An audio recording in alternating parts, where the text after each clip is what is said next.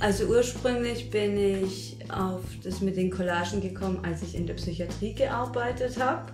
Und dann saß ich da mit den Patienten am Tisch und dann habe ich irgendwann angefangen, Sachen auszuschneiden und irgendwann war ich da in den Bann gezogen und habe damit angefangen und jetzt kann ich ja leider auch nicht mehr damit aufhören. Ja, weil es geht eigentlich darum, dass ich probiere, mir so ein bisschen meine eigene Realität zu erschaffen, beziehungsweise ich meine eigene Logik für mich bilde in bestimmten Sachen, um mir Sachen zu erklären oder so, die mir keiner erklären kann. Oder wenn ich denke, so, ah, irgendwas geht für mich halt nicht. Humor ist mir total wichtig. Ich denke, es ist alles schlimm genug. Ich schaue zum Beispiel auch keine Nachrichten mehr.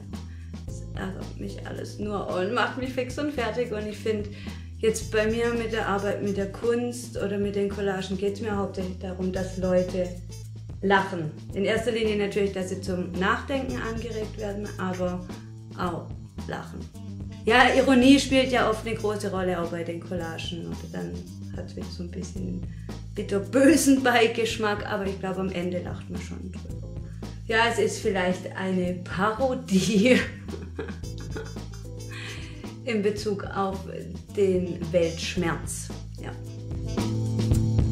Schon die Tatsache, man steigt ins Tram, man schaut sich die Gesichter an, man läuft durch die Bahnhofstraße, jeder ist nur noch auf sich selber konzentriert, fixiert, beziehungsweise auf sein iPhone, man kriegt nicht mehr mit, was um einen rum passiert, man sieht keine Mimik mehr im Gesicht, man sieht irgendwie keine Empathie mehr.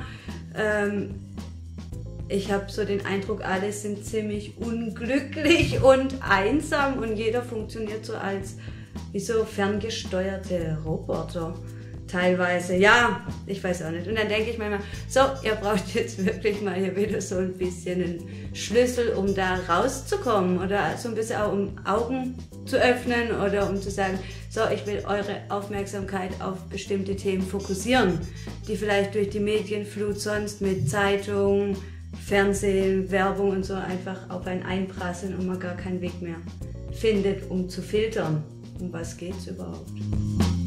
Manchmal ist es so, dass ich ein genaues Bild in meinem Kopf habe und dann muss ich halt suchen, suchen, suchen, alle Zeitschriften, Fotos und ich weiß nicht was durchforsten oder durchkämmen, bis ich dann meine Bilder finde, wie zum Beispiel bei diesem Trompete oder America First.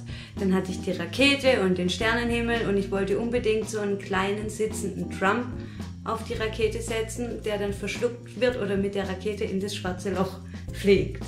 Und diesen kleinen sitzenden Trump in dem Format habe ich halt nicht gefunden. Und bei mir ist es ja so, dass ich Dinge nur ausschneide. Also ich drucke nichts aus aus dem Internet, dann geht für mich der Sinn verloren. Oder dann könnte ich einfach googeln, oh, ich brauche das und das Bild, druck's aus und fertig. Sondern ich will es wirklich abgedruckt haben in Papierform und dann schneiden. Und manchmal ist es aber auch so, ich bin sehr visueller Mensch und auf mich prasseln auch immer viele Bilder ein, die ich vielleicht nicht so genau filtern kann. Oder ich suche irgendwas in den Zeitungen und dann denke ich so, ah, oh, das ist eine schöne Farbe, das ist eine schöne Form oder das ist ein spezielles, interessantes Tier, das ich vielleicht noch nie gesehen habe. Oder ich denke bei irgendeinem Wort plötzlich, ah ja, da könnte ich mein eigenes Tier draus erschaffen und dann schneide ich vielleicht auch vorhandene Bilder aus und setze sie dann irgendwie in einen neuen Kontext zusammen. Ja.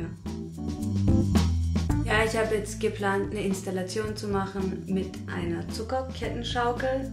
Für mich sind einfach so Zuckerketten eine Assoziation zu meiner Kindheit. Im Freibad, an der Kasse gab es immer Wassereis und Zuckerketten.